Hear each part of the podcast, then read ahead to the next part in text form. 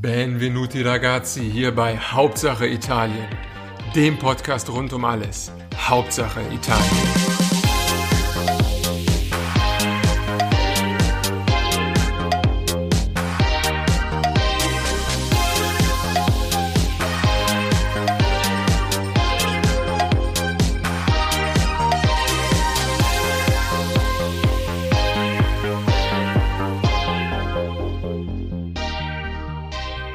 Neuwahlen.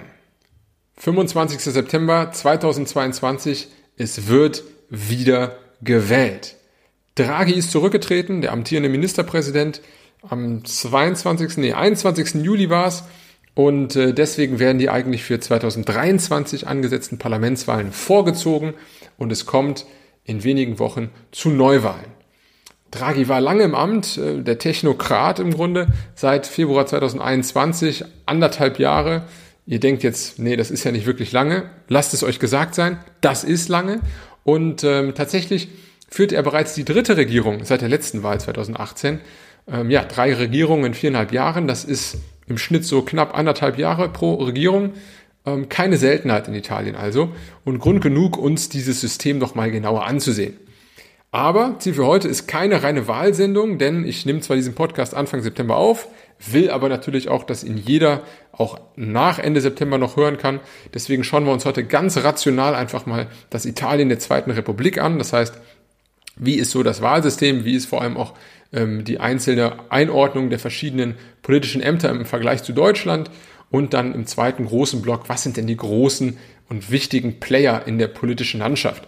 Also nicht nur die Parteien, sondern auch die Köpfe und vielleicht deren jüngste Vergangenheit. Das Ganze soll heute stattfinden. Es wird also sehr politisch. Was heute nicht stattfinden wird, was ich aber schon mal anteasern werde, ist das ganze Thema Wirtschaft.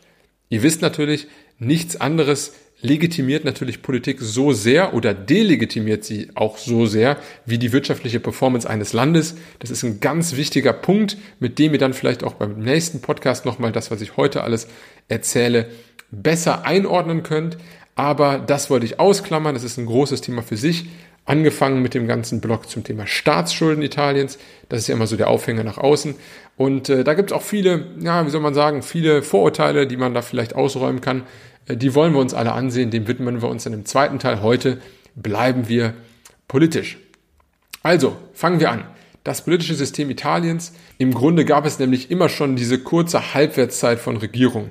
Wir haben es seit den letzten 75 Jahren im Grunde mit 67 Regierungen zu tun und das ist natürlich eine ganze Menge. Wie kann man sich aber erstmal unabhängig davon das politische System vorstellen? Nun, es gibt erstaunlich viele Parallelen zu Deutschland, also anders als vielleicht Großbritannien oder Frankreich ist das italienische System dem deutschen sehr ähnlich. Das heißt, wenn ihr so ein paar Hintergrundinfos zum deutschen System habt, dann wird es euch heute auch relativ leicht fallen. Wir machen auch gar nicht große äh, politikwissenschaftliche Analyse, einfach mal hier ein paar Key Facts. Also, Italien ist eine parlamentarische Republik. Das heißt, die Macht geht vom Parlament aus. Das Parlament bildet dann auch, je nach Mehrheitsverhältnissen, die Regierung und den Regierungschef und eben nicht direkt das Volk. Genau wie in Deutschland, wir wählen ja auch nicht den Kanzler selbst, sondern wir wählen den Bundestag und der Bundestag wiederum wählt dann den Kanzler. Das heißt, auch in Italien gibt es zwei Kammern, wie bei uns im Grunde Bundestag und Bundesrat. Allerdings sind die hier komplett gleichgestellt. Das heißt, nicht nur werden beide direkt vom Volk gewählt. Ne? Bei uns ist ja der Bundesrat im Grunde ähm, mehr oder weniger direkt vom Verhältnis her. Also Bremen hat da irgendwie zwei, drei Sitze und NRW da nur ein paar mehr, obwohl es eigentlich vom relativen Bevölkerungsanteil einen viel, viel größeren Faktor braucht. Ich verliere mich in Details. Der Punkt ist, das wird eben nicht vom Volk gewählt. Der Bundesrat entspricht immer der jeweiligen Regierung auf Landesebene. In Italien Senat, Abgeordnetenkammer gleich Parlament, alles gleichzeitig gewählt. Es hat im Grunde deswegen also keinen großen Unterschied und dieses föderale Element, dass man da die Länder drin hat, gibt es dort ebenso nicht. Ist ein interessanter Punkt, kann man auch ausführen. Und hier gab es auch gewisse Reformen. Das heißt, äh, früher war es wenigstens so, dass Leute erst ab, ich glaube, 25 Jahren den Senat wählen konnten und auch erst Senatoren ein Mindestalter von 40 Jahren haben mussten. Da hatte man so ein bisschen immer das Argument, ne, Senat, das sind die, das sind die etwas gesetzteren, älteren Herren und Damen und äh, Parlament eben jünger. Mittlerweile ist es aber auch nicht mehr so. Dazu kommen wir gleich. Dann Wo auch wieder Parallelen bestehen, ist bei dem Präsident. Das heißt, das höchste Amt im Staat in Deutschland wie in Italien ist der Präsident. In Deutschland ganz klassisch der Bundespräsident, in Italien il Presidente della Repubblica. Und das ist und bleibt seit der Wiederwahl 2022 auch Sergio Mattarella. Demgegenüber, als Chef der Regierung, im Grunde Leiter der Exekutive, steht der Regierungschef. Das heißt bei uns auf Deutsch, in Österreich nicht anders, der Kanzler, der Bundeskanzler und in Italien ist das dann wieder ne, phonetisch deutlich schöner klingend, il Presidente del Consiglio. Und das ist bzw. war Mario Draghi. Es wird in Italien auch öfters mal tatsächlich der Fall sein, dass dieser gar nicht aus dem Parlament selbst kommt. So ist es nämlich bei Draghi, so war es vorher auch beispielsweise bei Conte oder auch bei Monti, sondern hier kann auch teilweise natürlich der Präsident ähm, ein Veto einlegen, wenn ihm ein Kandidat nicht gefällt. So kann es nämlich jetzt auch passieren, dass wenn ein, ein Mitte-Rechts-Kandidat kommt, der sehr, sehr extremistisch wäre, könnte der Präsident einfach sagen, den wollen wir aber mal so nicht haben. Oder er macht einen Vorschlag und ähm, es kann auch ein Externer dazukommen, wie beispielsweise bei Draghi in dieser Notsituation Corona. Dann ein wichtiger weiterer äh, Aspekt ist, auch in Italien gibt es eine Mindestprozenthürde für Parteien, um in das Parlament reinzukommen. Nämlich liegt die dort bei 3%. Also nicht wie bei uns 5%, um reinzukommen, sondern eben nur 3%. Damit ist Italien deutlich näher an den meisten parlamentarischen Demokratien. Deutschland ist da, mal für den Hintergrund, mit am restriktivsten. Also wir erlauben im Grunde keinerlei kleine Bewegungen. Wenn man sich das mal vergegenwärtigt, hieße natürlich eine Grenze von drei Prozent, dass in Deutschland auch sehr viel mehr Diversität an Parteien herrschen würde. Das heißt, wir hätten, wenn man die letzte Wahl nimmt und alles, was so ab zweieinhalb Prozent da, da drin läge, man hätte die Freien Wähler mit dabei, man hätte wahrscheinlich auch die Basis mit dabei, um da nochmal eine Anti-Corona-Stimme mitzunennen. Man hätte in der Vergangenheit sicherlich auch mal die Piraten dabei gehabt, die sich dann vielleicht auch etwas besser geschlagen hätten. Ähm, ja, wer weiß. Hat eine gewisse historische äh, Begründung, tatsächlich die 5%-Hünde. In Italien gibt es das nicht. Und es gibt sogar noch weniger, denn in Italien können auch Kleinstparteien im Parlament sitzen durch die sogenannte Koalitionsoption. Also Koalition, das kennen wir nur von Regierungskoalitionen. In Italien ist das allerdings nochmal was anderes. In Italien kannst du als Partei vor der Wahl mit anderen Parteien schon in eine Koalition gehen. Das heißt im Grunde, ihr schließt euch zusammen und geht gemeinsam in die Wahl rein, bekommt dann im Grunde in den Wahlkreisen auch einen gemeinsamen Kandidaten und habt damit die Möglichkeit, auch ohne diese 3%-Hürde zu knacken, mit in den Parlaments, äh, in das neue Parlament einzuziehen. Das heißt, eine Koalition muss allerdings gemeinsam nachher 10% haben. Trotzdem ähm, ist damit aber die Möglichkeit auch gerade bei großen Parteien, sagen wir mal irgendwie in Deutschland, die, die SPD oder CDU, wie auch immer, könnte noch mal so ein, zwei kleinere Parteien, die ihnen ideologisch nahestehen, mitnehmen und würde damit noch mal etwas ähm, ihren, ja, ihre, ihr Wahlergebnis nachher ähm, aufrunden können. Wer wählt wen? Ganz wichtiger Punkt. Äh, tatsächlich äh, werden, wie schon gesagt, Senat und Abgeordnetenkammer immer gleichzeitig gewählt. Alle, äh, was haben wir? Alle fünf Jahre, genau, alle fünf Jahre, also auch ein Jahr ähm, äh, seltener im Grunde als in Deutschland. Da also eine Regierung durch beide Kammern bestätigt werden muss, braucht sie natürlich auch dann nach der Wahl eine Mehrheit in beiden, ähm, in beiden Kammern. Das ist extrem wahrscheinlich, da mittlerweile natürlich alle ab 18 wählen dürfen, ähm, ist es eigentlich zu 100 Prozent wahrscheinlich, dass es eine Mehrheit, die es in der einen Kammer gibt, auch in der anderen Kammer geben wird. Ähm, da ist es tatsächlich früher noch etwas ganz leicht anders gewesen, da natürlich nur ältere Leute oder vergleichsweise ältere Leute das eine gewählt haben, jüngere das andere. Hätte man da extreme Jugend gehabt, könnte es da nochmal einen leichten Unterschied geben. Ist aber mittlerweile nicht mehr so. Das heißt, einmal Mehrheit, immer Mehrheit in beiden Kammern.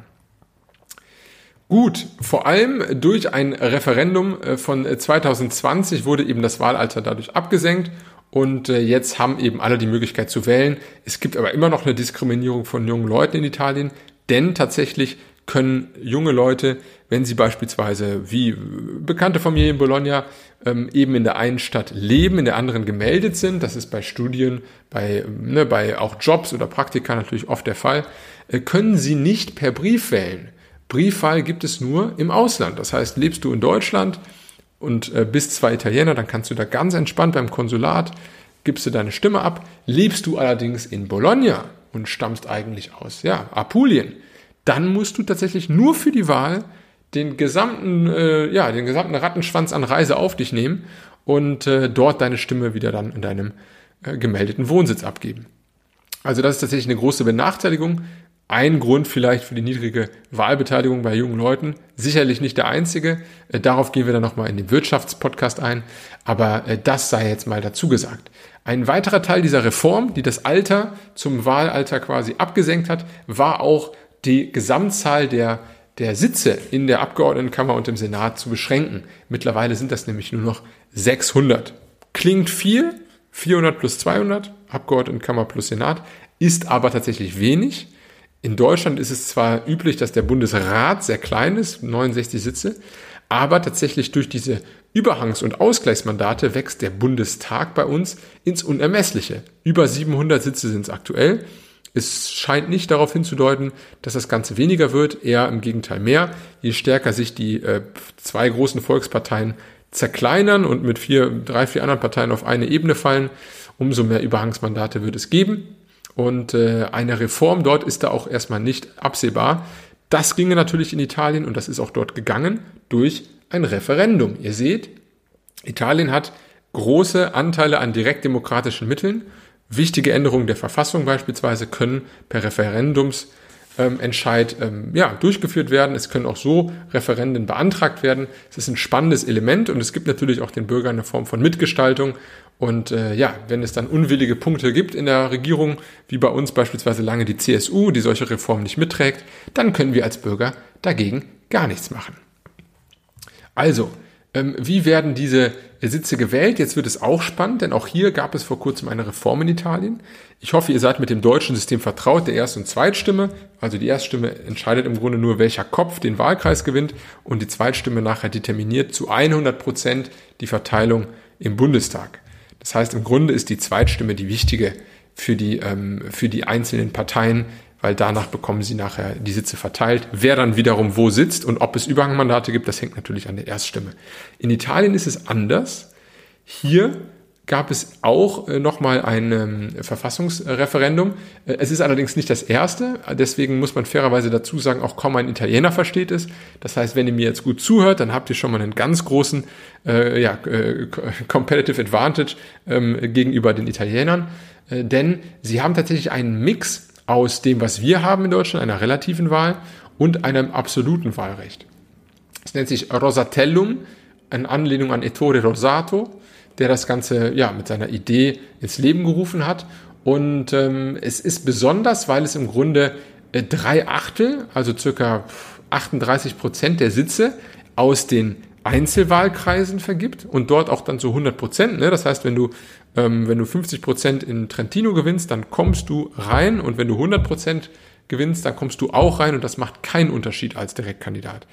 So, und die anderen fünf Achtel, das heißt äh, Pi mal Daumen 62, 63 Prozent, die sind dann wiederum proportional aus allen abgegebenen Stimmen der Parteien. Ne? Also so wie bei uns die Zweitstimme im Grunde.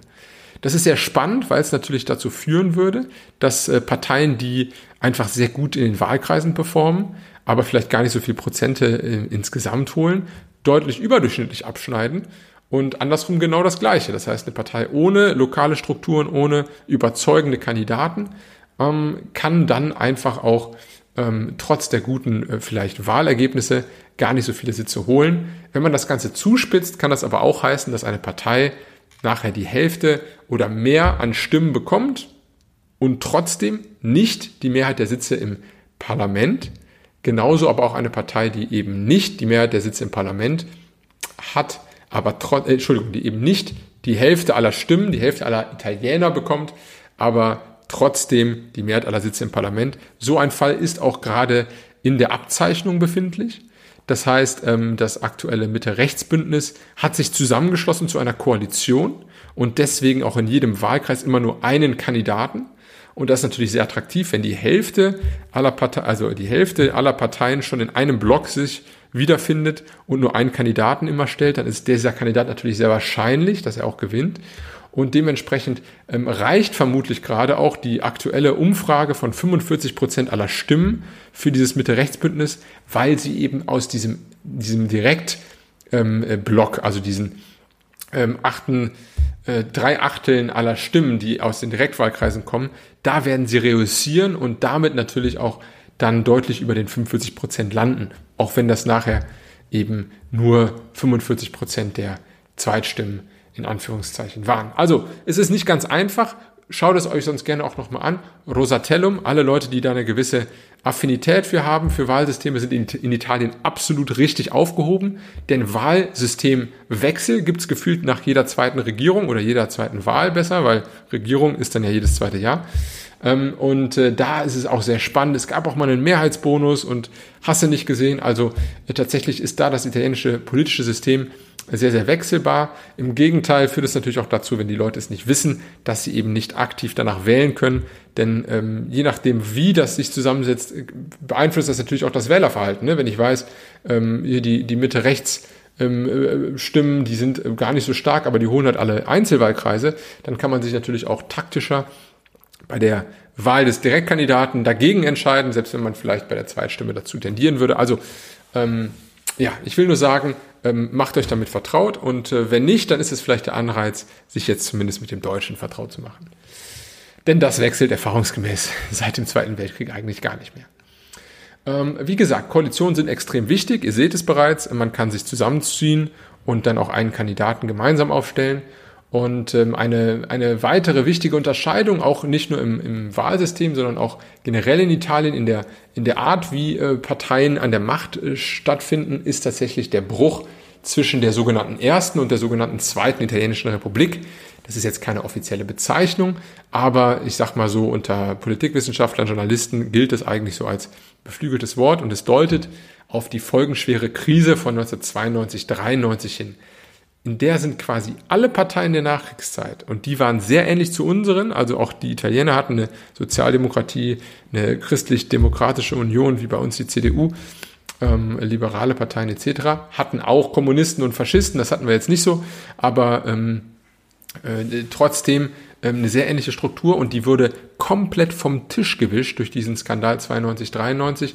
Tangentopoli sei das Stichwort genannt, Manipulite, äh, da müsste man noch einer eigenen Folge drauf eingehen. In der Kurzfassung ähm, Schmiergeldaffären mit Verwicklung aller möglichen ähm, äh, Politiker in Italien, Opposition, Regierung, links, rechts, äh, vielleicht nur eine Zahl zum Ausmaß der Krise. Die Staatsanwaltschaft hat zu der Zeit dann die ähm, Aufhebung der Immunitäten beantragt für 200 von 630 Parlamentariern.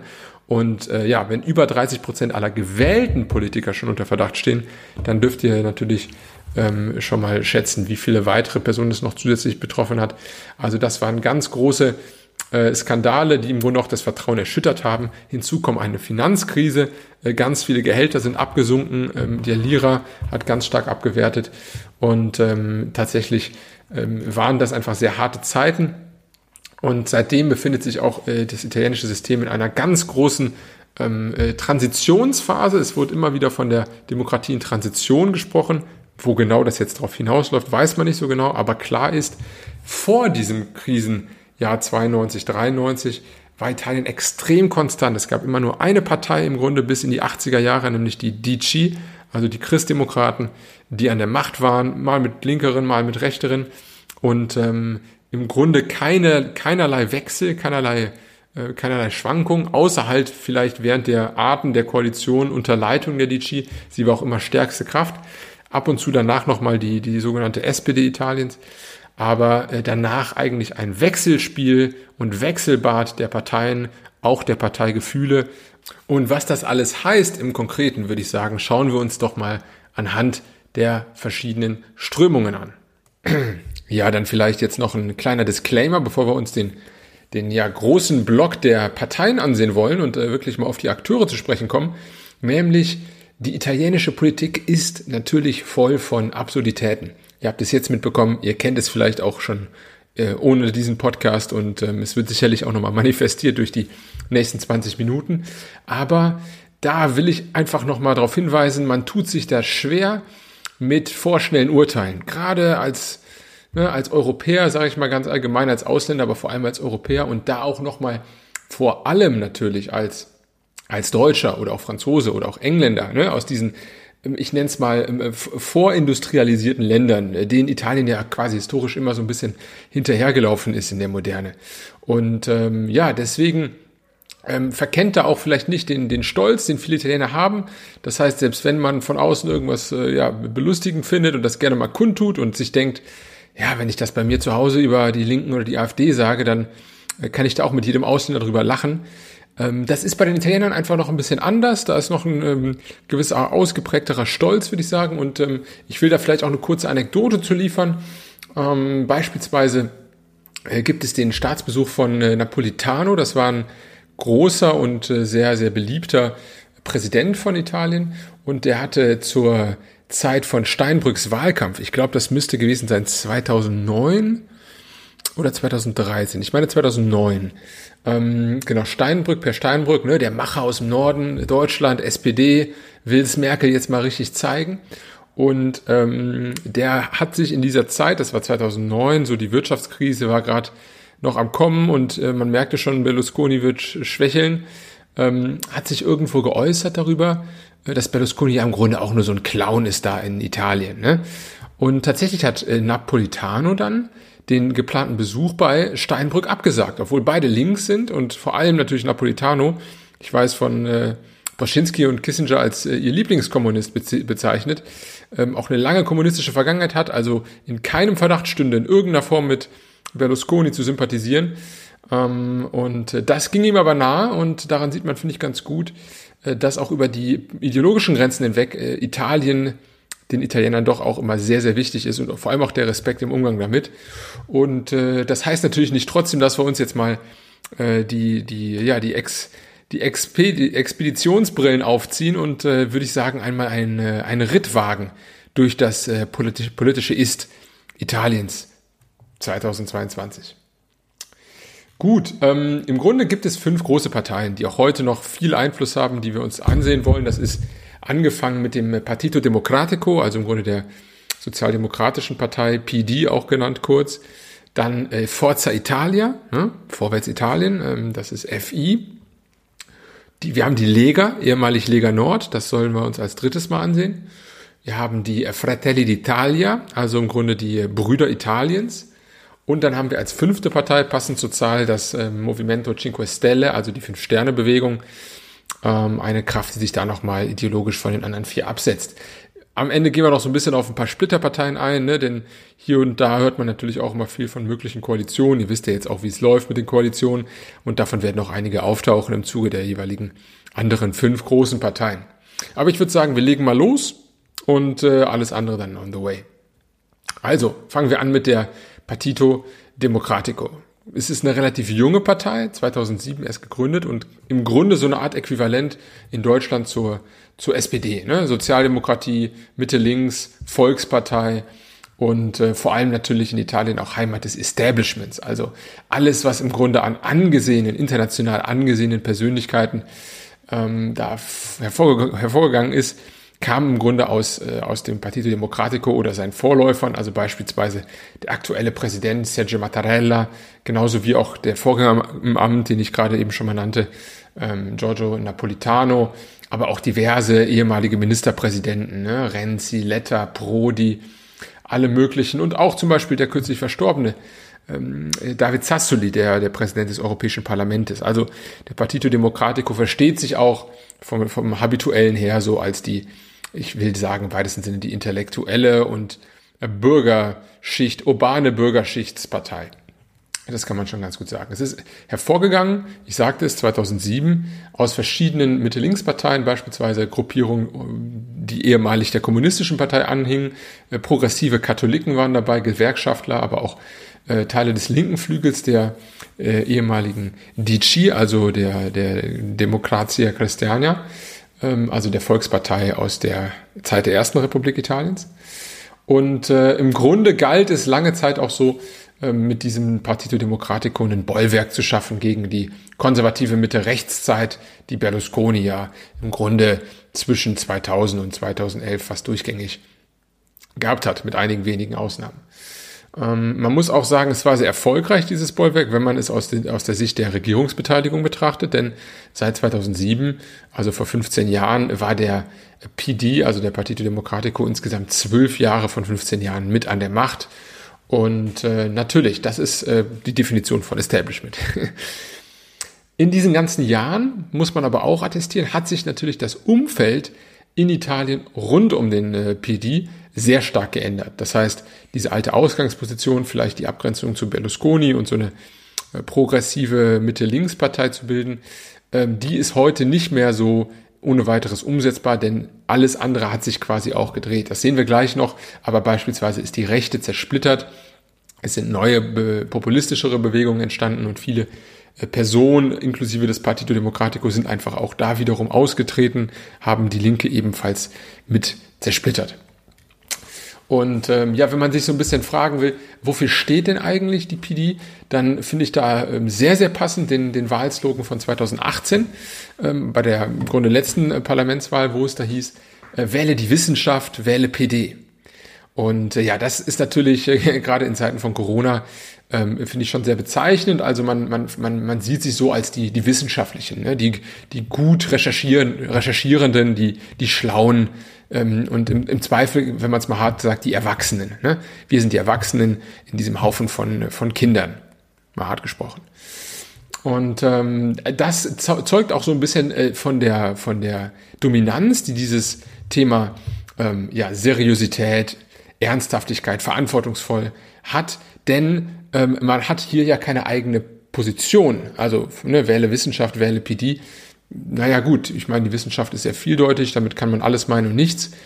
Ähm, aber ähm, was ist denn jetzt konkret die, die Idee dahinter? Und das ist so ein bisschen, glaube ich, auch die Krux, an der die ähm, Sozialdemokraten Italiens lange schon, schon nagen müssen. Denn beispielsweise gibt es hier keine klaren linken Konzepte oder Reformvorschläge, wie beispielsweise in Frankreich oder ja auch in Deutschland mit dem Mindestlohn, Mietpreisbremse, Vermögenssteuer. Es gibt da ja diverse, äh, zumindest erstmal, ähm, sag ich mal, klanghafte und ähm, ja, Wähler motivierende Ziele, mit denen man auch gerade im Arbeiterlager in den prekären Arbeitsverhältnissen äh, sehr gut punkten kann und punkten muss, um eben auch ähm, an die Macht zu kommen.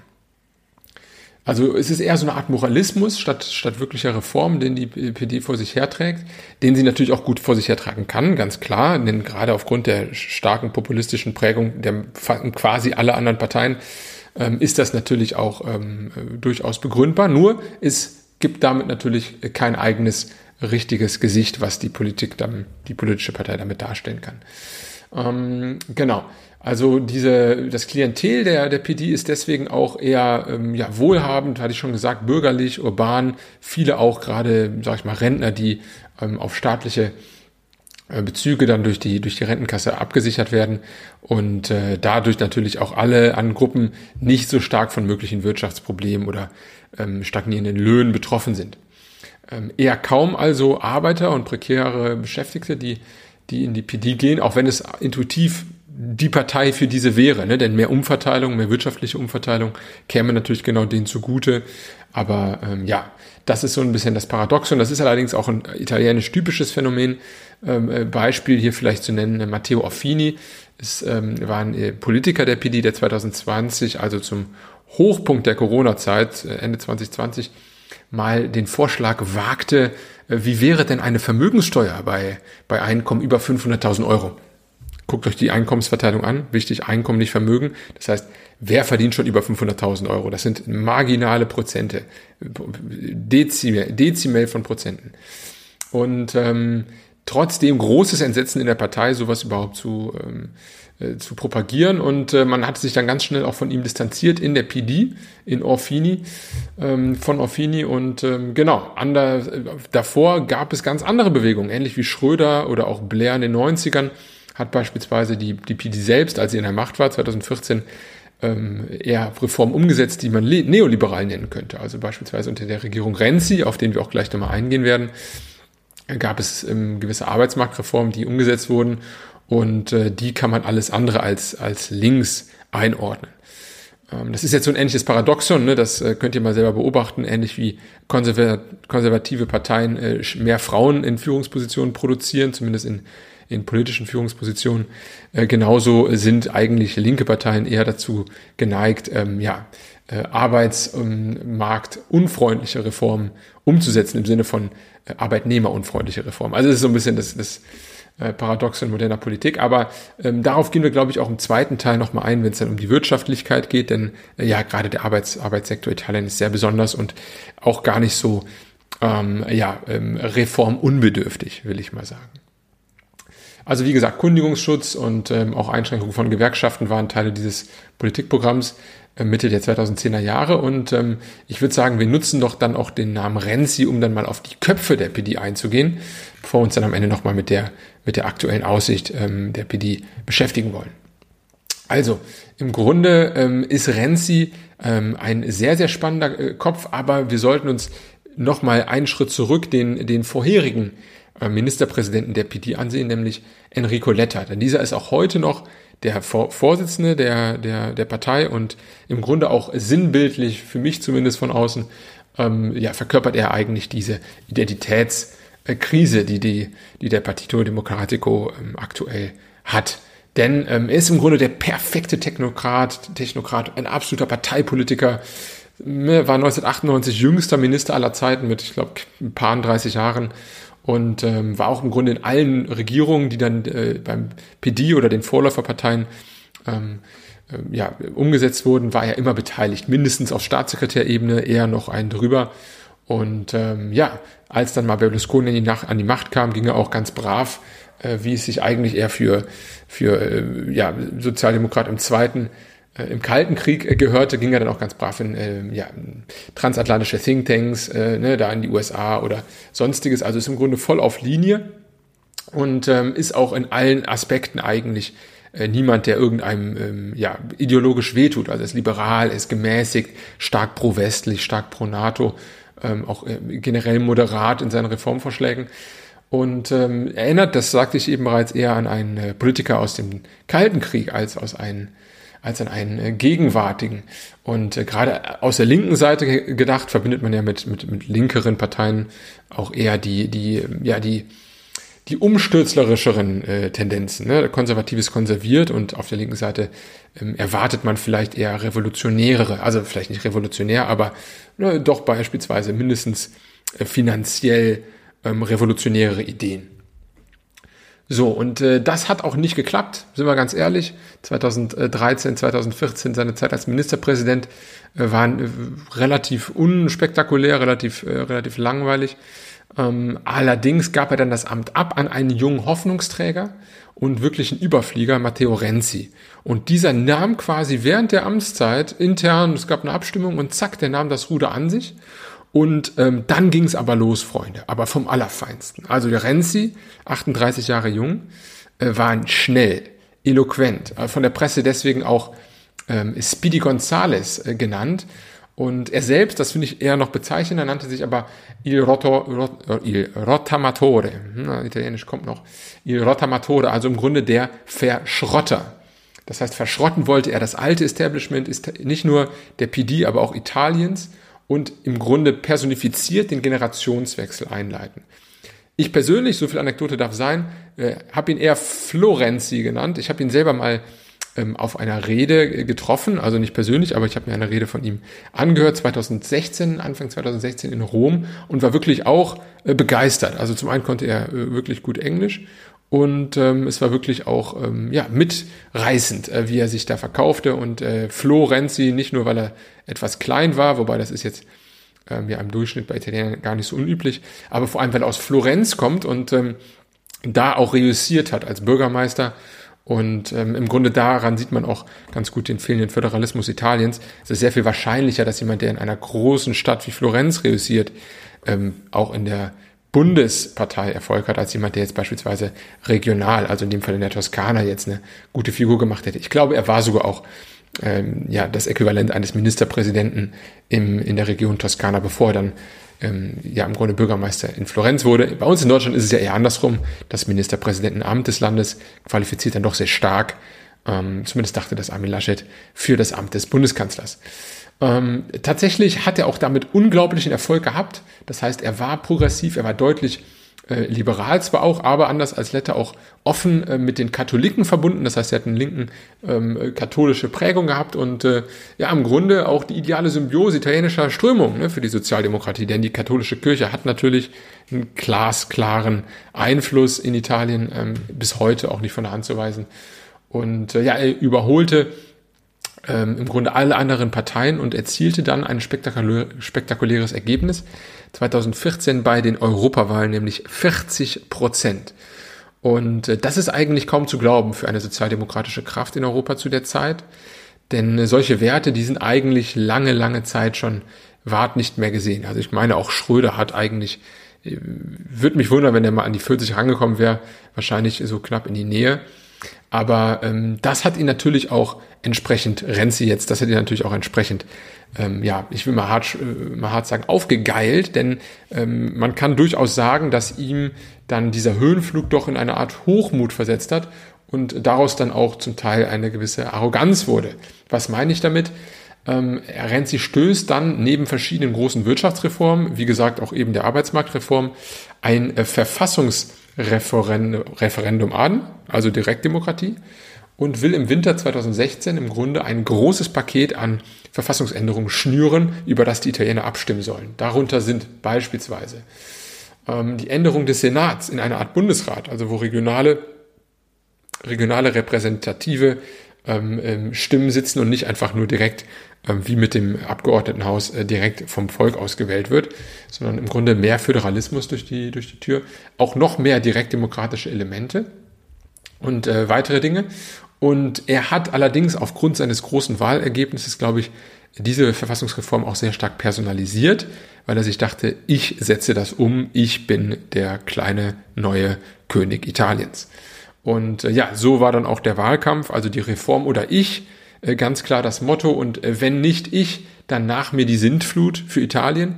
Und äh, ja, Untergangsszenarien hören Bürger generell nicht gerne. Und ich glaube, so ein historisch bewusstes und vor allem natürlich immer wieder auch ähm, äh, aufsteigendes und wieder absteigendes und wieder aufsteigendes Volk wie die Italiener ähm, sind da natürlich auch nicht erpicht drüber und äh, entsprechend wurde er auch dafür abgestraft, trotz seiner großen Beliebtheit.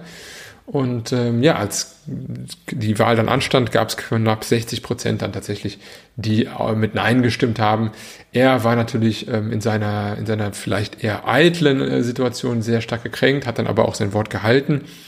Ich oder die Refer das Referendum und hat dann seinen Hut genommen und äh, ja, ist mittlerweile auch noch nicht mal mehr Teil der PD. Er hat sich dann auch nochmals wiederum abgespalten.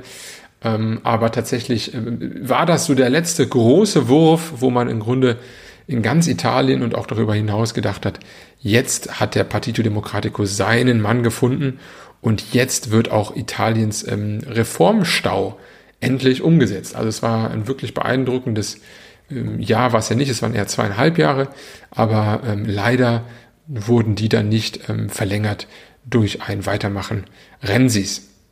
Nach Renzi kam dann äh, Paolo Gentiloni und dann war es im Grunde auch schon 2018 und Parlamentswahlen folgten. Der PD fand sich so mit knapp zwei, Mitte 20 Prozent wieder. Das ist auch die Prognose, die heute tatsächlich ähm, den, äh, dem PD zugesagt wird. Äh, die aktuelle Führung ist wieder, wie damals, Enrico Leta, also vor der Renzi-Zeit. Und ähm, es ist allerdings nicht davon auszugehen, dass es ähm, zu einer Regierungsbeteiligung reicht, denn man muss einfach ähm, ganz klar sagen, das linke Lager Italiens hat Potenzial, aber es ist einfach zu stark fragmentiert und der PD stellt sich auch nicht wirklich geschickt an. Ich sagte schon mal, man gibt sich natürlich sehr stark diesen antipopulistischen Kurs, anstatt selber klare Positionen zu definieren. Aber ähm, es ist auch so, dass es natürlich eine, eine Form von ähm, Flexibilität braucht, wenn man, äh, wenn man Koalitionen schmieden will und gerade das, das linke Lager, da gibt's grüne Strömungen, da gibt's natürlich auch ähm, noch linkere Strömungen, gemäßigtere Strömungen. Da muss man äh, gut taktieren und vielleicht nicht zu früh ähm, schon aus der Garage fahren mit den, mit den Koalitionspartnern, um sich da nicht unglaubwürdig zu machen. Genauso wie man auch beispielsweise dem Movimento Cinque Stelle nicht von vornherein auch die, die Tür zumachen darf, ähm, weil sie eben etwas äh, populistischer sind oder weil sie Populisten sind, mal hart gesprochen. Ähm, also da gab es Potenziale für linke Mehrheiten, aber es ist nicht davon auszugehen, dass die zumindest jetzt auf Anhieb gehoben werden können. Gut, Ähm, großer Ausblick in den äh, Partito Democratico. Ich glaube, das war auch sehr wichtig, weil es einfach die ähm, von, äh, von der Historie her ähm, in den letzten 15 Jahren zumindest bedeutsamste Partei war. Ähm, davor die Phase war allerdings stark geprägt von etwas anderem oder besser jemand anderem. Schauen wir auf die Forza Italia, Vorwärts Italien. Gegründet 1994 und ja, wie ich äh, gerade schon anteaserte, das Ganze steht und fällt mit dem Gründer und bis heute durchgängigen Parteivorsitzenden Silvio Berlusconi. Bevor wir auf ihn und seine, seinen Reigen an, äh, an Regierungen eingehen, vielleicht da noch ein paar Hintergrundpunkte. Ähm, es ist eher eine liberal-konservative Partei. Sie gehört ähm, auch, ja, doch schon dem äh, populistischen Spektrum an. Das kann man, glaube ich, gerade wegen Berlusconi selbst äh, sagen. Auch wenn viele äh, Teile der Partei eher mittlerweile im Vergleich zum Rest des Mitte-Rechtslagers dem Establishment zuzuschreiben sind. und die Partei hat auch eine, ja, eine Form von Berlusconismus. Das ist so eine Art Redewendung, die man für seine im weitesten Sinne ähm, ja, Mitte-Rechtspolitik äh, beschreibend verwendet. Ähm, es ist trotzdem natürlich, wir dürfen, ne, wir dürfen jetzt hier nicht den Steinbrück machen, sondern müssen da natürlich auch draufschauen, weil das ganze Phänomen Berlusconi ist wirklich fulminant. Er stieg 1994 ein mit einem Werbespot im Grunde, also heute zu YouTube wäre das Nummer eins in den Trends, in denen er sich äh, nach der großen äh, Wirtschaftskrise und Politikkrise äußerte und äh, versprach, dass er jetzt in die Politik geht. Das darf man nicht verwechseln mit heute. Damals war Berlusconi noch ein wirklich herausragender ähm, ja, Mensch des öffentlichen Lebens, auch noch mal viel seriöser als vielleicht Trump 2016 denn er war nicht nur der reichste Italiener damals, ähm, wie auch lange Zeit danach, sondern er hatte auch einen ähm, Aufstieg durch diverse Immobilienprojekte, sodass er im Grunde ganze Stadtviertel aus dem Boden gestampft hat in Mailand, der reichsten Stadt Italiens. Und er war natürlich nebenbei auch der, ja, der quasi Erfinder des privaten Fernsehens Italiens. Fernsehen generell in Italien immer noch mal 10% wichtiger als sonst wo und vor allem natürlich in den 90ern das Medium schlechthin. Und da hat er natürlich dominiert auf seinen Sendern, Mediaset.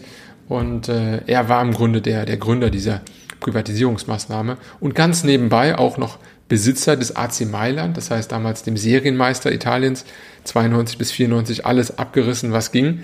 Also ihr seht schon, das war jemand von unvorstellbarem Format, der sich dann der Politik annahm. Das vielleicht auch zum Hintergrund Berlusconis nochmal dazu gesagt.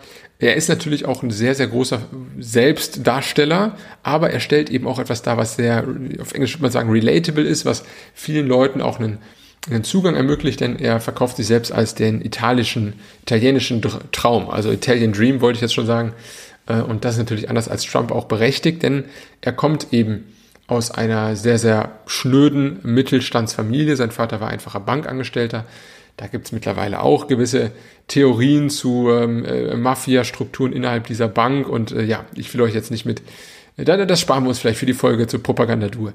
Aber ähm, genau, also die Verflechtung äh, da ist sicherlich auch nicht ganz von der Hand zu weisen, ähm, Berlusconis zur, zur, zur Schattenwelt Mailands. Nichtsdestotrotz hat er es geschafft, aus dieser Mittelstandsfamilie zum reichsten Mann Italiens und äh, dabei natürlich auch den Italienern so ein bisschen das Gefühl gegeben, ihr seid vollkommen so gut, wie ihr seid, alles ist in Ordnung, lasst euch nicht belabern von irgendwelchen äh, Prodis oder sonstigen ähm, Europäern, die eure Wirtschaft scheiße finden und euer Land und ach sowieso eure Tangentopoli-Krise und Manipulite.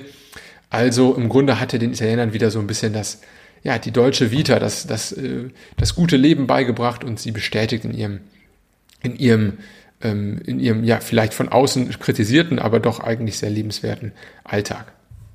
Er war dann auch dreimal Ministerpräsident, zu Beginn nur ein Jahr, 94 bis 95, dann ging es schon wieder in die Hose.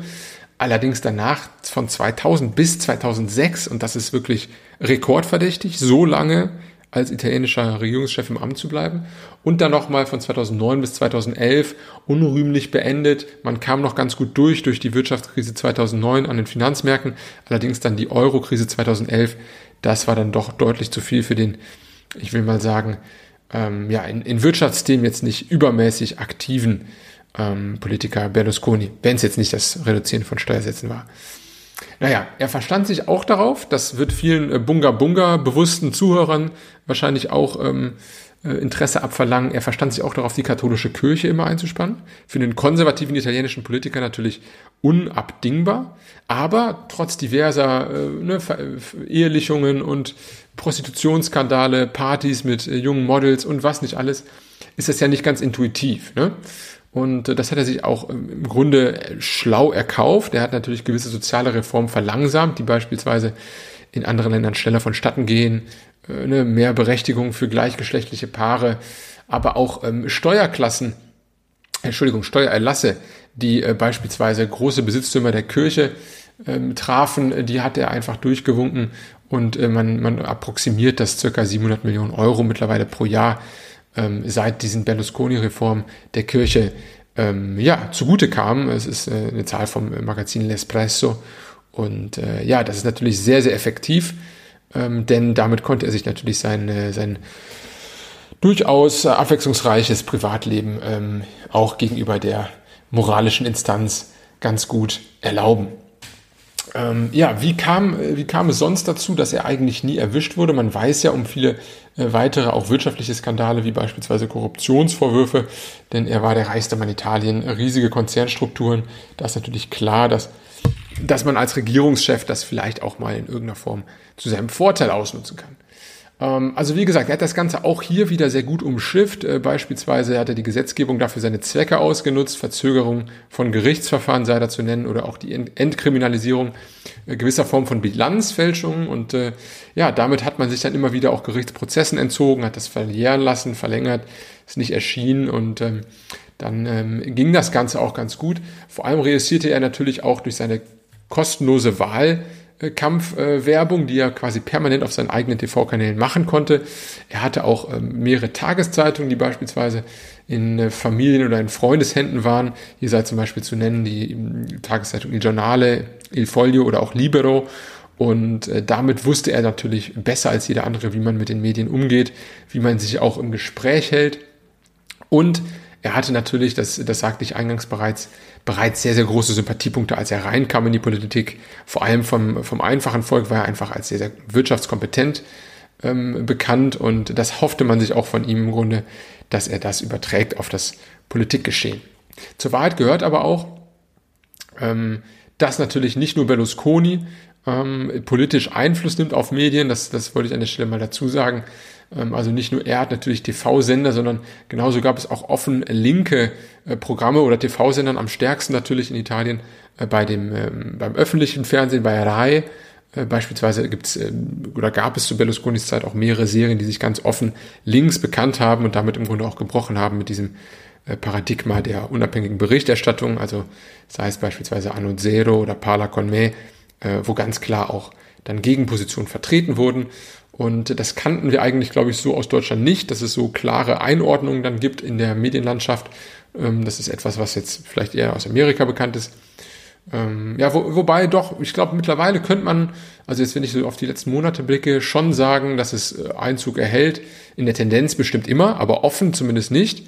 Also wenn ich an die Umfragen im öffentlichen rechtlichen Rundfunk denke, wo glaube ich auch Rot-Grün um die 90 Prozent erreicht, äh, zumindest ideologisch, was die Präferenz angeht und auch diverse äh, Moderatoren die sich ja jetzt sogar als grünen äh, Parteimitglieder äußern und auf der anderen Seite genau natürlich auch der Aufstieg von Bild TV, äh, was ja, denke ich, ähm, ähnlich einer, einer Mitte-Rechts ähm, äh, Medienanstalt doch durchaus ähm, zuzuordnen sein kann. Ne?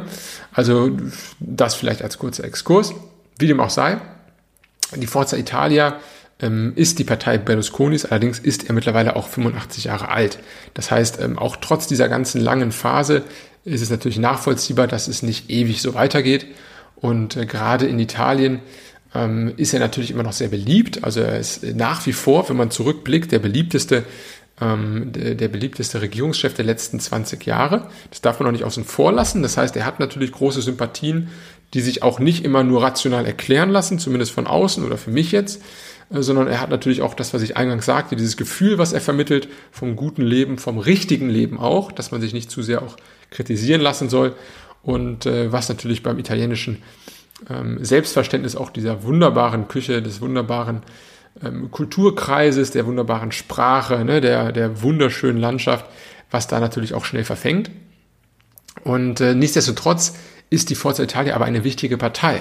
Das heißt, auch wenn sie jetzt eher im Abstieg befindlich ist, man erwartet nicht viel mehr als vielleicht knapp 10 Prozent, wenn es gut läuft, dann hat sie doch eine wichtige Rolle, denn sie wird ähm, in großer Wahrscheinlichkeit ein, ein Mitte-Rechts-Bündnis anführen, in dem sie wiederum die, die älteste und ähm, verantwortungsvollste Partei darstellt. Das heißt, ähm, er hat natürlich geschafft, Berlusconi über die ganzen Jahre, auch durch die Regierungsbeteiligung, eine gewisse Form von Establishment zu installieren und dadurch gibt es auch einfach verschiedene etablierte Politiker und Politikerinnen, genauso wie auch etablierte Kontakte nach Brüssel, das, was ja vielleicht oftmals italienischen Rechten fehlt, nämlich ähm, sich da auch bei der EU mal gerade zu machen. Und äh, da wird sicherlich eine Koalition beispielsweise mit Lega und Fratelli d'Italia, auf die wir gleich noch eingehen, äh, deutlich von profitieren können, auch wenn Berlusconi jetzt nicht mehr der starke Mann ist, so scheint das doch als ähm, eine Form von ja, äh, gewachsene Struktur zu sein, die Forza Italia, äh, die tatsächlich ähm, nicht zu unterschätzen ist, auch gerade bei einer neuen Regierungskoalition bzw. Regierungsbeteiligung. Um einfach nicht zu sehr auf Berlusconi zu verhaften, will ich noch ein paar weitere Namen nennen, die auch in der Partei wichtig sind. Da ist in erster Linie zu nennen die aktuelle Präsidentin des Senats, eine knallharte Lady, Elisabetta äh, Casaletti, Casellati, ja, muss ich aufpassen, Casellati. Und genauso auch beispielsweise im aktuellen, noch aktuellen Regierungsteam von Draghi, äh, die Ministerin für regionale Entwicklung, Maria Stella äh, Gelmini, und da auch der ehemalige EU-Politiker und Parlamentspräsident Antonio äh, Tajani. Das heißt, ähm, es gibt verschiedene Köpfe, die groß und wichtig sind, aber niemand kommt natürlich an den beliebten, anscheinend sehr beliebten und äh, im Ausland mindestens umstrittenen, wenn nicht gar ne, Steinbrückmäßig sogar Clown, ähm, Clown darstellenden Silvio äh, Berlusconi. So, genug davon. Ich, ich, ich sprach es gerade an. Aktuell sieht es danach aus, dass es eine Mitte-Rechts-Koalition geben wird, in der eine gewichtige Rolle auch die Lega spielt. Diese Partei wollen wir uns als nächstes ansehen. Lega, das ist die eigentlich älteste große Partei Italiens die wir noch haben, auch heute die älteste, die wir besprechen werden, mittlerweile über 34 Jahre alt, knapp 34 Jahre alt, 1989 gegründet und ähm, immer dominiert eigentlich bis, bis vor zehn Jahren vom starken Mann Umberto Bossi. Das ist ein ja, eher provinziellerer Typ aus, aus der Lombardei und ähm, ja, der ist auch mit der Partei ganz eng verbunden gewesen die ganze Zeit und äh, sie hatte immer eine Obsession mit dem Norden Italiens. Also es war im Grunde eigentlich immer die Liga Nord und äh, hat lange auch wirklich radikale Positionen vertreten. Ähm, es ging in erster Linie nicht nur, nicht nur allgemein um den Norden, sondern ganz konkret um eine, ja, um eine fiktive Region Padanien, also im Grunde die erweiterte Po-Ebene.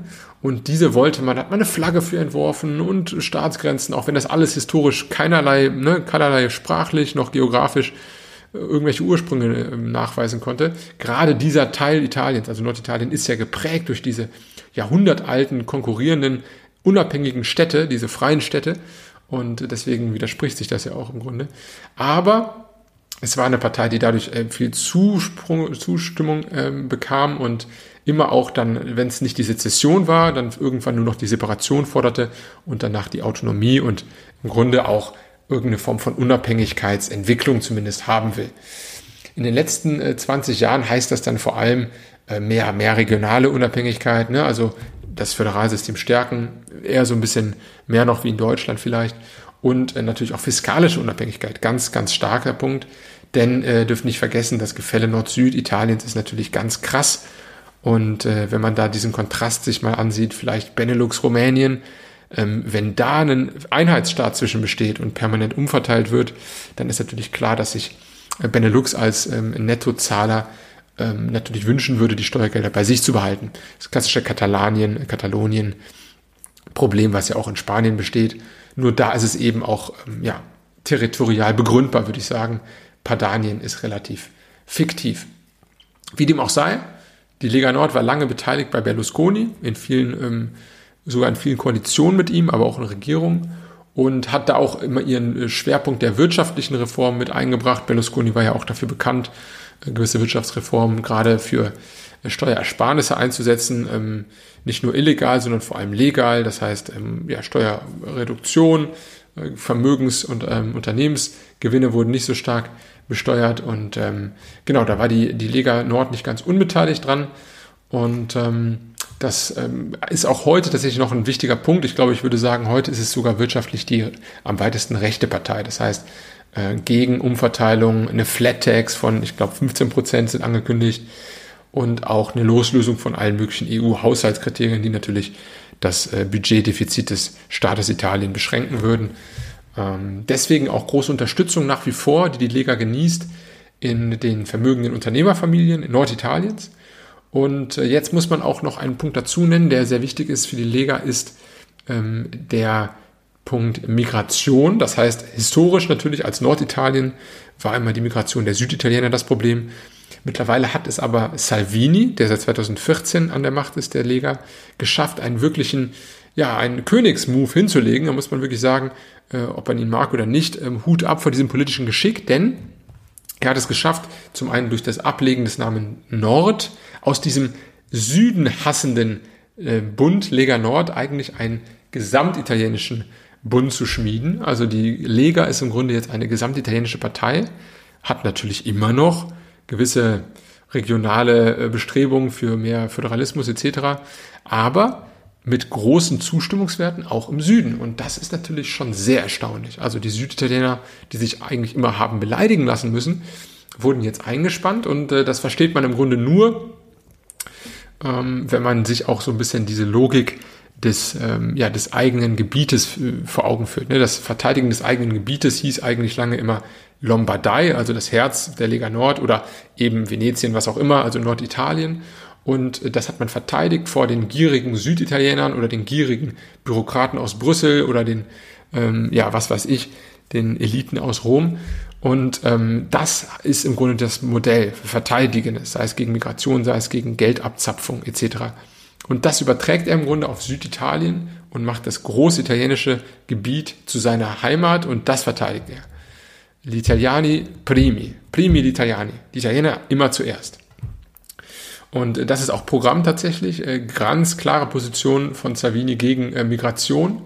Natürlich auch ein Sonderfall bei Italien, da müssen wir auch mal eine Folge zu machen, ähm, es ist ja nicht ohne Grund ein sehr, sehr anfälliges Land für, für Bootsmigration. Das sieht man schon, wenn man auf die Meereskarte des Mittelmeers blickt. Ähm, Im Grunde sehr leicht äh, da mit, äh, mit Booten, wenn man von Tunesien misst, also bis, bis Lampedusa, das ist ein, ja, ist kein Katzensprung, aber ist auf jeden Fall äh, deutlich ähm, näher als zu jedem anderen europäischen Land. Und äh, äh, das ist natürlich auch prädestiniert dafür, dass gerade jetzt seit Ende der Herrschaft von Gaddafi in Libyen 2012 äh, diese, dieses Chaos Nord Nordafrikas ähm, da natürlich zu führt, dass es immer wieder stärkere Flüchtlingsbewegungen auch nach Europa gibt. An der Stelle sei vielleicht gesagt, wenn euch das Thema Flüchtlingsbewegung Nordafrikas oder auch Libyen und äh, Gaddafi etc. interessiert, ähm, mein Podcast Afrika für Allmanns, da habe ich das in verschiedenen Folgen auch immer mal wieder behandelt. Lirum Larum, zurück zur Lega, zurück zu Salvini. Er war dann auch Innenminister, das heißt 2018 äh, der größte Erfolg im Grunde. Ähm, dann als Lega, ohne das Wort Nord, hat man ähm, eine Regierungsbeteiligung geschafft, zusammen mit den fünf Sternen und war im Grunde in einem populistischen Mitte-Rechts-Lager und hat auch dann bei den EU-Wahlen 2019 große, große Prozente geholt, über 30 Prozent, äh, sich ganz stark dann auch angefangen mit europäischen Rechten zu verbünden. Das heißt, sei es zum einen äh, in der AfD, sei es mit äh, Gerd Wilders in Holland, sei es mit Le Pen beim heutigen Rassemblement National. Äh, da war er natürlich ganz anders als seine Vorgänger Salvini, gut vernetzt, deutlich EU-kritischer zwar, aber viel besser vernetzt in der europäischen Rechten. Und ähm, da hat er natürlich die Lega auch geöffnet für und ähm, das muss man natürlich sagen, ähm, das ist auch eine Leistung. Er hat im Grunde als erster geschafft, damit das ehemalige bürgerliche Lager, was Berlusconi hatte, auf der Mitte-Rechts-Seite wieder anzuzapfen. Und das ist eben historisch in Italien ein sehr großes Lager. Gut, ja, aktuell sieht's auch hier nicht so aus, als könnte er an alte Zeiten anknüpfen. Dafür spricht beispielsweise äh, das unrühmliche Ende 2019, als er aus der Regierung rausflog, nämlich er hat taktiert, äh, nach der EU-Wahl mit den großen Prozenten. Ich lasse jetzt mal die fünf Sterne, ähm, äh, lasse ich mal hängen in meiner Regierung, denn die sind eigentlich ziemlich abgeschmiert gerade in den Umfragen. Ich, darauf sind wir noch nicht eingegangen, aber das kommt gleich. Und ähm, dann hat er nicht damit gerechnet, dass man sich aber gegen ihn verbündet und eben mit dem Partito Democratico gemeinsame Sache macht und die Lega stand dann ohne Neuwahlen, ohne Regierung erstmal doof da.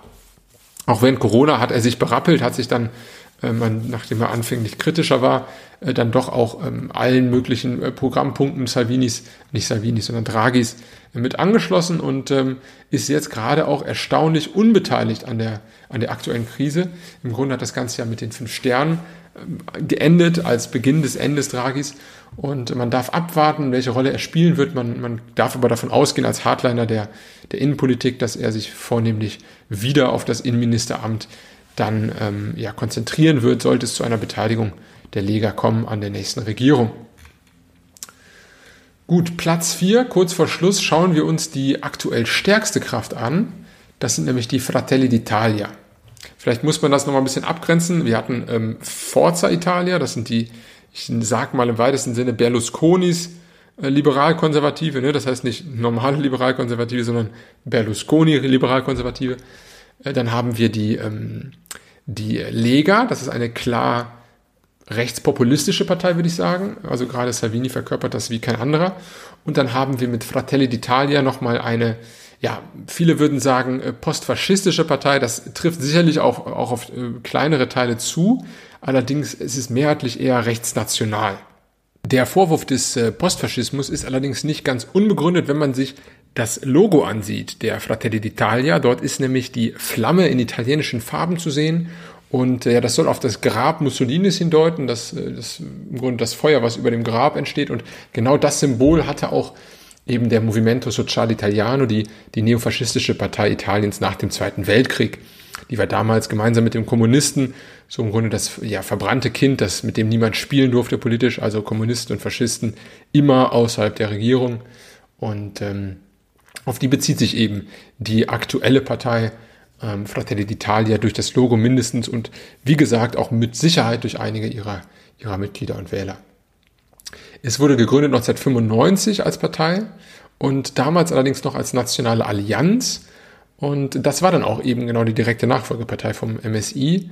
Und zwischenzeitlich gab es nochmal eine Fusion, als man sich mit, mit Berlusconi gemeinsam zusammenschloss zum Popolo della Libertà, also PDL, das äh, Volk der Freiheit im Grunde. Eine wichtige Person, die man kennen muss, eventuell habt ihr sie auch schon gesehen in, in der Berichterstattung im Vorfeld der Wahl, das ist Giorgia Meloni. Äh, um da ein eigenes äh, Video zu zitieren von ihr, was auch viral ging mit diversen Remixen. Sono Giorgia, sono una donna, sono una madre, sono cristiana, also eine Frau, die natürlich sehr stark, stark damit spielt, dass sie eben eine Frau ist, eine Mutter, ähm, eine Christin natürlich und natürlich eine Italienerin. Also die klassischen rechten Attribute, sage ich, vereint. Und äh, das ist allerdings nicht ganz richtig. Sie hat gewisse Attribute, die eigentlich sehr ungewöhnlich sind. Beispielsweise ist sie unverheiratet und auch alleinerziehend.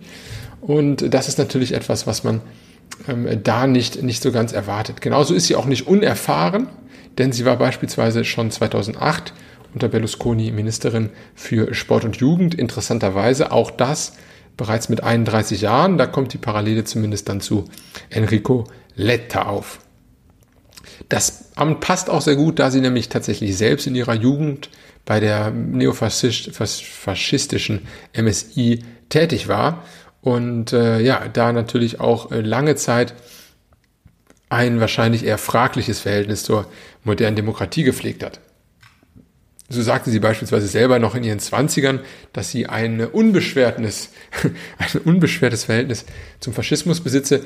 Ähm, ich bin sicher, das hat sie mittlerweile revidiert, aber äh, es zeugt natürlich davon, ähm, aus welchen, aus wessen Schule hier geschmiedet wurde. Seit der Regierung Draghi, also seit dem Februar 2021, ist äh, Fratelli d'Italia die einzige Oppositionspartei im Parlament. Und das gibt ihr natürlich äh, seither auch einen großen Bonus, der sie auch zu diesen Höhen der Umfragewerte getrieben hat, denn vorher war sie eigentlich bis auf die Zeit unter, unter Berlusconi in der Fusion mit äh, Forza Italia im Grunde immer eine eher Splitterpartei. Äh, das Narrativ, was sie deswegen nutzt, ist natürlich zu sagen, äh, Draghi ist ein Technokrat, nicht demokratisch legitimiert. Alle Parteien verschließen sich wie ein Einheitsstaat hinter ihm. Wir sind die einzigen Demokraten, die diese nicht demokratisch legitimierte Regierung ähm, ja wirklich ähm, vorführt und konfrontiert. Ähm, das heißt, das hat ihr natürlich zugute gespielt, das hat ihr viele Wählerstimmen beschert. Genauso hat ihr natürlich auch das Vakuum beschert, was zuerst der Movimente Cinque äh, Stelle geschaffen hat mit seiner populistischen Bewegung, ähm, mit den Reformen, da kommen wir gleich zu. Und genauso dann auch das, was, äh, was Salvini aufgriff und dann wieder fallen ließ durch seine äh, Beliebtheitsabnahme. Genau da stößt natürlich auch die Bewegung Fratelli d'Italia mit rein Gerade auch im Süden ist sie beliebt, eben weil sie natürlich auch das Migrationsthema sehr stark bespielt und äh, Giorgia Meloni da auch aktuell zumindest eine, eine gute Figur macht, sich da nicht von den Linken äh, vor den Karren spannen lässt und die sozialen Kanäle auch ähm, sehr stark bespielt. Ähm, wie könnte denn eine Regierung mit dieser ja doch ähm, zumindest annehmbar faschistisch geprägten Partei aussehen? Es gibt natürlich große Sorgen, Stirnrunzeln bei vielen Italienern. Äh, viele haben äh, natürlich auch berechtigt aufgrund der Historie Angst vor einem neuen äh, Marsch auf Rom und dergleichen. Wenn man realistisch ist, glaube ich, gerade dadurch, dass sie natürlich nicht alleine an der Macht ist, ähm, glaube ich nicht, dass es dazu käme. Man kann sich sehr wohl vorstellen, ähm, dass natürlich Italien äh, dann eher in ein Bündnis äh, mit illiberaleren Demokratien rücken würde, wie beispielsweise Ungarn oder Polen. Äh, denn beispielsweise ist tatsächlich Meloni auch schon mit der PiS, also mit der stärksten Kraft Polens, in einem gemeinsamen EU-Bündnis im Parlament und auch Orban hat Meloni schon getroffen. Allerdings, das ist vielleicht die positive Nachricht, man merkt schon, dass die Macht auch verpflichtet oder das Anzeichen von Macht. Denn äh, Meloni ist ja dann daran interessiert, sich auch gerade pro-westlich, pro-NATO, pro-Ukraine auch im Teil zumindest pro-europäisch ähm, darzustellen und äh, versucht schon mal so ein bisschen, glaube ich, die Sorgen vorwegzunehmen. Und es scheint auch zumindest gerade in der Berichterstattung über sie äh, zu, zu fruchten, denn äh, die profaschistischen Berichte gehen noch stark zurück, was, was darüber Aufschluss gibt, meiner Meinung nach, dass sich zumindest auch das Establishment in Europa damit abgefunden hat, äh, dass sie vermutlich die nächste ähm, ja, Ministerpräsidentin Italiens werden könnte. Gut, zuletzt noch einen wirklich faszinierenden Block, nämlich die Cinque Stelle. Der Name fiel immer wieder mal, Fünf-Sterne-Bewegung, ähm, eine hochfaszinierende Truppe, ähm, wo ich immer wieder auch die, äh, die Augen reibe in den vergangenen, vergangenen Jahren, äh, was da alles passiert. Ähm, keine wirkliche Partei, das heißt, man nennt sich immer noch Bewegung und äh, ist auch noch sehr jung. Das heißt 2009 erst gegründet durch den Comedian äh, ja, Giuseppe, genannt äh, Pepe Grillo. Gemeinsam mit einem IT-Unternehmer Gian Roberto Casaleggio hat er diese Partei damals gegründet und es hat sich bei ihm auch schon abgezeichnet. Denn äh, auch als Komiker war er immer schon sehr stark anti-Establishment, hat sich gegen Korruption geäußert, gegen die, äh, ja, wie soll man sagen, abgehobenen Eliten in Rom, auch gegen die Bürokratie in Brüssel. Und deswegen war es logisch, diese, diese Art von politischer Aktivität irgendwann auch mal einzugießen in eine Art Bewegung. Ähm, er war so eine Art, ja, wie soll man sagen, High Energy Volker Pispers, der es eben dann aber auch durchgezogen hat, das Ganze nochmal größer zu machen. Ausschlaggebender Punkt war tatsächlich, wie gesagt, äh, die Berlusconi-Regierung 2009 dann und da hat er dann eben das Ganze gegründet. Mit vielen großen äh, Reden ist er bekannt geworden. Und ähm, ja, die Partei versteht sich im Grunde auch als postideologisch. Ich sage jetzt einfach weiter Partei, weil im Grunde ist es nachher eine Partei.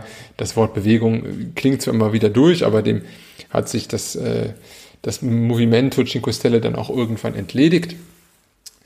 Aber sie ist eben postideologisch, ganz wichtiger Punkt. Nicht rechts, nicht links, klar einzuordnen. Es gibt auf beiden Seiten Positionen. Links sei zu nennen beispielsweise das Reddito di Cittadinanza, also das Bürgergeld, was eben der äh, Movimento Cinque Stelle ähm, eingebaut hat, äh, eingeführt hat, besser gesagt.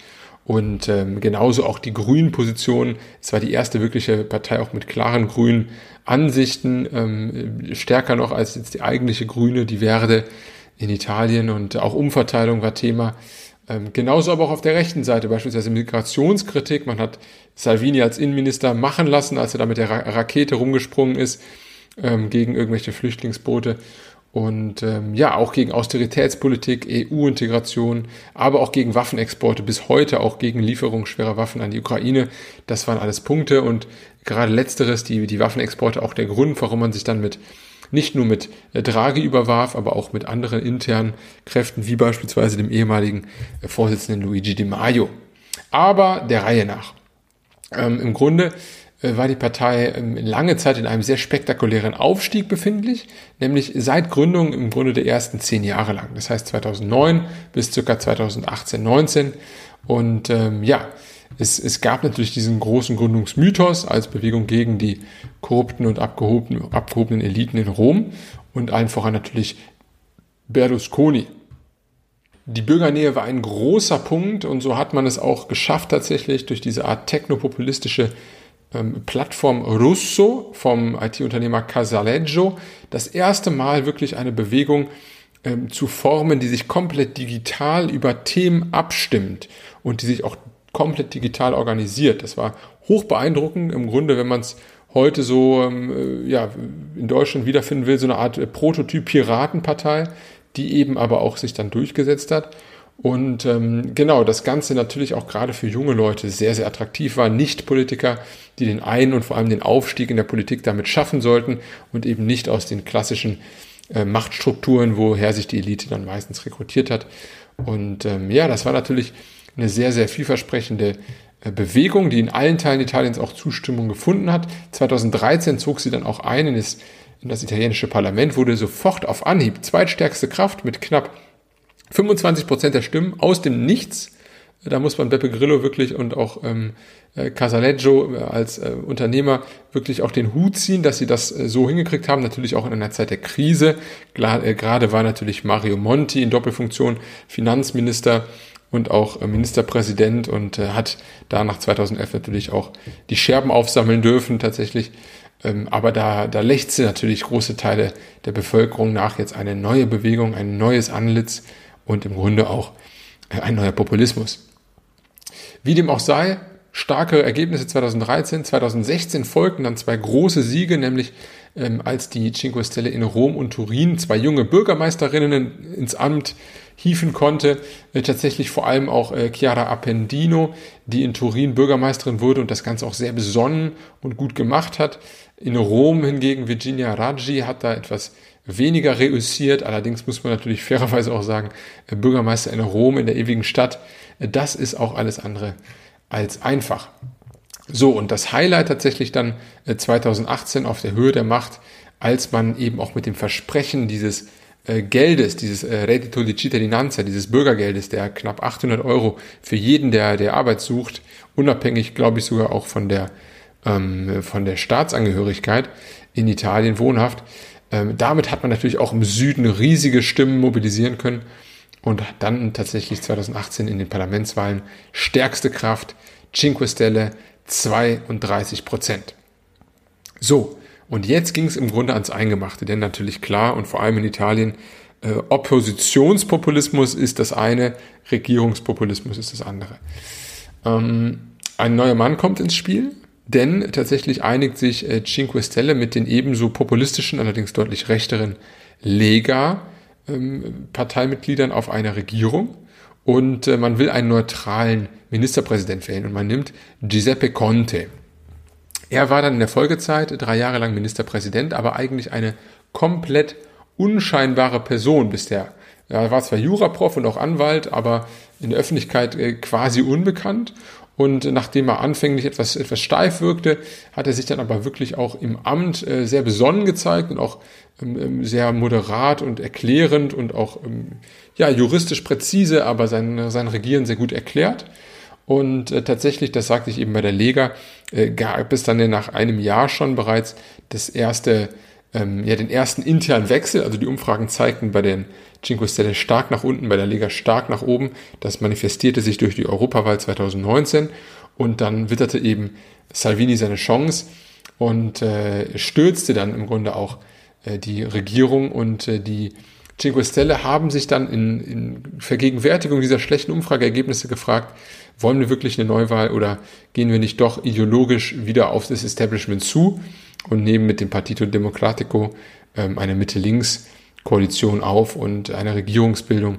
Und das ist tatsächlich dann auch erfolgt. Äh, auf großes Einwirken Pepe Grillos hin hat man sich dann äh, dazu entschlossen und ähm, tatsächlich äh, nochmal weiter regiert, bis dann Matteo Renzi ironischerweise 2021 äh, mit seinem Veto bei den EU-Geldern, die dann verteilt werden sollten, das Ganze gestürzt hat, konnte, ging aus dem Amt raus, ist aber nach wie vor Vorsitzender der Partei, hat diese dann auch mitgestaltet, hat auch jetzt Beppe Grillo ein wenig in die Schranken gewiesen als den alten Grand Papa, der natürlich immer frech reinredet, wie so seine Art ist, von der Seitenlinie. Und äh, genau, mit, äh, mit Giuseppe Conte gehen sie tatsächlich jetzt auch ins Rennen für diese aktuelle Wahl. Und dort wird ihnen aber nicht ein wirklich hohes zweistelliges Ergebnis, sondern ein sehr kleines zweistelliges Ergebnis prognostiziert, also im niedrigen Zehnerbereich. Ja, das ähm, Ganze, sagte ich bereits, hatte so das Peak 2018, 19 in der Regierungszeit selbst. Kommt natürlich auch so ein bisschen die Ernüchterung. Das heißt, nicht nur sind natürlich viele Versprechen dann ähm, eben schwieriger umzusetzen. Klar, wenn eine Koalition aus Lega und Cinque Stelle besteht, dann will die Lega im Grunde Steuerreduktion und vor allem weniger Umverteilung für den Norden und auch generell für Italien. Und die Cinque Stelle wollen eben mehr Bürgergeld für alle und vielleicht auch bessere Pension, mehr Respekt. Und äh, ja, das Ganze bezahlt dann eben wer? Niemand. Ähm, das, das ist natürlich äh, etwas, äh, was dann auch in EU-Problemen ähm, gemündet hat, aber äh, tatsächlich ähm, vor allem zeigte sich auch gerade bei diesen ähm, bei diesen Einmalzahlungen, diesem Bürgergeld, was dann 800 Euro circa pro Monat sein sollen, äh, dass es tatsächlich auch bürokratisch ein großer Aufwand ist, das überhaupt erstmal zu organisieren, viele weitere Stellen, die dafür äh, entstehen müssen. Aber nichtsdestotrotz gab es auch andere Faktoren, die dafür sorgten, dass Cinque Stelle im Grunde seit 2018 auf einem absteigenden Ast ist. Beispielsweise ähm, interne Spaltung von den über 100 ähm, Sitzen im Parlament sind fast die Hälfte schon wieder weg, auch ohne Wahlen. Das heißt, es haben sich ganz viele intern nach Streitereien abgespalten und ein großer Block von 50 Abgeordneten ist mit dem ehemaligen Vorsitzenden und Außenminister Luigi De Maio ähm, abgezogen. Genauso hat sich auch das Thema Technopopulismus etwas in Luft aufgelöst, denn der ähm, mittlerweile Sohn von dem ehemaligen Gründer äh, Caselaggio ähm, äh, Casaleggio hat sich tatsächlich zurückgezogen, inklusive seiner IT-Plattform Russo. Da gibt es auch einen äh, datenschutzrechtlichen Streit jetzt, wer die, wer die, wer die Nutzerdaten kriegt. Und äh, ja, selbst Beppe Grillo selbst hat, äh, hat sich eigentlich mal hart gesprochen lächerlich gemacht, ähm, indem er ein sehr beschämendes Video veröffentlicht hat. Hintergrund, sein Sohn ist einer Gruppenvergewaltigung bezichtigt worden und gegen ihn wird auch ermittelt. Äh, letztes Jahr war das, glaube ich, Anfang des Jahres, 2021. Und er hat dann ein Video veröffentlicht, sehr, sehr hässlich, in dem er dann wirklich auch schwere Vorwürfe gegen das Opfer, gegen das äh, junge Mädchen erhebt, eine Studentin. Und äh, ja, für einen 72-Jährigen einfach sehr, sehr uncool, sehr, sehr garstig und ähm, das ist auch nicht gut angekommen. Also ganz klar, das, das hat dem, äh, dem Cinque Stelle Movimento auch keinen keinen Vorteil verschafft. Aber äh, man muss trotzdem festhalten, es war in eine Form von Revolution, auch innerhalb des Populismus, denn das erste Mal hat im Grunde eine generisch weder links noch rechte Partei so eine, so eine, ja, eine Stimmung ausgelöst, so eine Bewegung ausgelöst. Und das, das wurde auch gutiert von diversen anderen populistischen Bewegungen Europa und ähm, im, im ganzen Westen im Grunde, westlich weit. Beispielsweise Nigel Farage ist als einer der ersten nach Rom gereist, als die ersten großen Ergebnisse eingefahren wurden und hat sich da sicherlich auch für seine Brexit-Kampagnen ähm, Inspiration geholt. Genauso auch ähm, Steve Bannon, der zumindest ähm, über den Movimento Cinque Stelle sagte, dass es eine Vorläuferbewegung für Bernie Sanders aus seiner Perspektive sei, denn äh, sie vereinen eben dieses zum einen protektionistische wie auch ähm, finanziell und sozial linke miteinander. Und äh, wenn man auch von, von Bernie Sanders weiß, wie viel Erfolg er damit hatte, kann man sicher sagen, dass hier der Cinque Stelle, ähm, die Bewegung Fünf Sterne, äh, eine sehr, sehr revolutionäre, populistische Bewegung ist. Und man wird abwarten, ob es in der Art nochmal eine Neuauflage gibt, ob das Ganze vielleicht nochmal ähm, ja, innerhalb der, derselben Partei nochmal wieder, wieder aufsteigt oder ob es mit Conte jetzt eher auf ein seriöses, normales, zentristisches Polit Politikdasein hinausläuft. Also, ähm, ja, wir haben zum Abschluss jetzt die fünf wirklich große Parteien gesehen. Es gibt auch eine Vielzahl noch an kleinen Splitterparteien. Renzi hat eine eigene Partei mit Italia Viva, wir haben Louis Di Maio mittlerweile mit einer eigenen Partei. Es gibt noch Il Sinistra, die richtige Linke und auch Il Verde, die, die grüne Partei, die jetzt mit dem Partito Democratico einhergehen. Was ich im Grunde ähm, euch zeigen wollte, war eigentlich diese Diversität, die sich darstellt und vor allem auch diese Schwankungen. Das heißt immer wieder Wechsel hier, Wechsel da, Regierung, Opposition, Opposition, Regierung und natürlich diese krasse ähm, Orientierung immer an Personen. Das heißt, die Partei selbst ist einfach ähm, nicht so relevant wie, wie nachher die Köpfe hinter der Partei. Und vielleicht abschließend das, äh, das noch dazu gesagt, es gibt eine, eine Reformidee zumindest, die war sehr umstritten von Berlusconi zur aktuellen Wahl, nämlich das der Einführung einer Präsidialdemokratie, das heißt Abschaffung der Trennung von äh, Regierungschef und Präsident, sondern einer gemeinsamen Person, die dann eben auch durch das Volk ähm, direkt gewählt wird. Und äh, ja, so sehr man auch Berlusconi berechtigterweise unsympathisch finden darf, glaube ich, dass das auch ähm, aus der Perspektive der italienischen Demokratie gar keine so dumme Idee ist, denn man sieht ja sehr gut, dass äh, gerade in einem Land, was so viele Wechsel äh, durchlebt, auch in der Parteienlandschaft, aber so wenig Konstanz eigentlich besitzt, dass natürlich eine, eine durchgängige, vom Volk legitimierte Spitze für vier bis fünf Jahre ähm, vielleicht durchaus eher in der, in der Lage wäre, auch Reformen umzusetzen. Das setzt natürlich voraus, dass hier eben keine Zentralisierung der Macht entsteht. In Frankreich oder auch in den USA gibt es ja sehr, sehr viele Kompetenzen mehr, äh, die eigentlich ähm, beim Chef liegen, von der Führung des Heeres etc. Ähm, aber das kann man sicherlich auch gemäßigter. Und ähm, ja, letztendlich bleibt natürlich damit auch die Hoffnung verbunden, dass es die notwendigen Reformen gibt, die es eben braucht und ähm, um auch die alte Struktur Italiens wieder etwas aufzujüngen, um es nachhaltiger zu machen, um es auch effizienter und vor allem auch digitaler zu machen, Italien. Und äh, wir sehen natürlich aus diesen ganzen vergangenen Stories hier, dass es beispielsweise innerhalb der Renzi-Zeit oder auch innerhalb der, der Cinque Stelle diese, dieses Momentum gibt, mit dem man eben große Dinge umsetzen kann, wenn es eben ähm, mit der Leadership auch verbunden wird und dann auch gelingt, dann glaube ich, bin ich da sehr optimistisch. Genauso hat dieses Momentum natürlich auch auf der anderen Seite funktioniert bei einem Berlusconi, riesiges Momentum Anfang der 2000er Jahre, auch bei einem Matteo Salvini zwischenzeitlich. Das heißt, es geht im Grunde, es muss nur vielleicht die richtige Person mit der richtigen, mit dem richtigen Grad an Leadership, an Führungsqualität sein, äh, die dann eben auch dafür sorgt, dass diese Reformen mitgetragen werden. Denn ganz klar, Veränderung bedeutet im ersten Schritt natürlich immer auch erstmal Vulnerabilität. Und äh, ja, da würde ich sagen, bleiben wir optimistisch. Die Begeisterungsfähigkeit ist definitiv hiermit erwiesen und ähm, Reformen äh, sind tatsächlich da vielleicht auch in Richtung eines Präsidialsystems gar nicht so sehr von der Hand zu weisen. Ähm, wir bleiben Ergebnis offen und würde ich sagen, schauen im zweiten Teil dann auf die Wirtschaft Italiens. Bis dahin, Freunde, macht es gut und äh, ja, ich freue mich von euch zu hören, wenn ihr Anmerkungen habt, Hinweise, Kritikpunkte, sehr gerne jederzeit her damit, meldet euch bei mir.